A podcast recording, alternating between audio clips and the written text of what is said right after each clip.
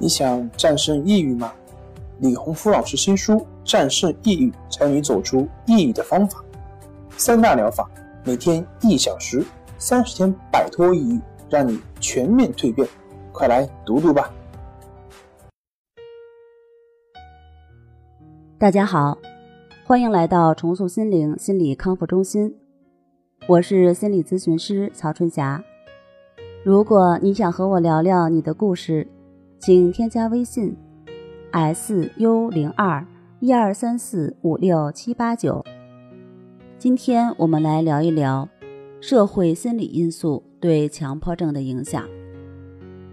社会心理因素是强迫症重要的诱发因素之一。强迫症的发病原因与人的性格及生活经历有关。由于工作、生活环境的变迁。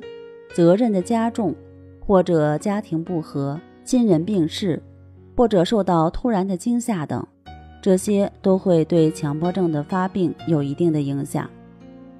有一些正常人偶尔也会有一些强迫观念，但它不是持续性的。有些人却在社会因素的影响下被强化而变成持续的存在，从而形成强迫症。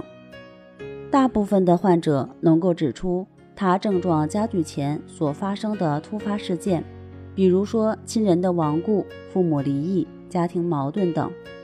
由于上述的原因引起的心理紧张、情绪波动，都有可能成为诱发强迫症的原因。另外，患者的性格特点在强迫症的发展过程中也起着非常重要的作用。据研究结果表明。有相当一部分患者都有着特殊的性格特征，他们非常爱干净，个性顺从，办事认真，时间观念较强，遵守纪律和制度，遇事过于谨慎，对自己要求过分严格，追求完美，十分在意别人对自己的看法等等。另外，有心理学家认为，在人的儿童青少年时代。由于受到家长的严厉管制而无法适时的表达个人喜怒哀乐情绪的人，也非常容易形成强迫症。这些孩子没有足够的自由空间，处处受到父母的管制，容易在心理上造成压抑。再加上如果他们找不到合适的倾诉的朋友，最终会变得沮丧和失落。为了把埋藏在心里的痛苦发泄出来，他们便选择了不停地整理房间等做法。如果在成长过程中一直都保持这一习惯，那么就非常容易形成洁癖。孩子一旦患上洁癖，当面对挫折时，就不会向父母在内的任何人寻求帮助，而是一个人承受压力。他们常常在家里不停地忙碌。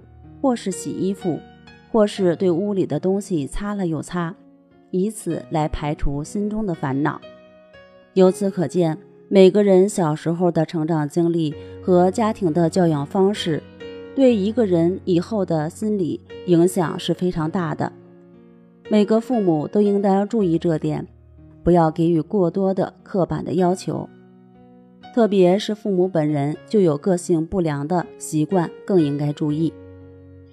如果对儿童的教育不当，比如说过分的苛责，对生活的制度过于刻板，会使孩子逐渐遇事变得谨小慎微、优柔寡断，事前反复的推敲，以后在生活中也会变得过于的严肃、古板、固执。他们表面上看上去做事十分认真，但是会因此花费大量的时间。影响他的工作和个人的休息。好了，今天我们就分享到这儿。本节目由重塑心灵心理康复中心制作播出。那我们下期节目再见。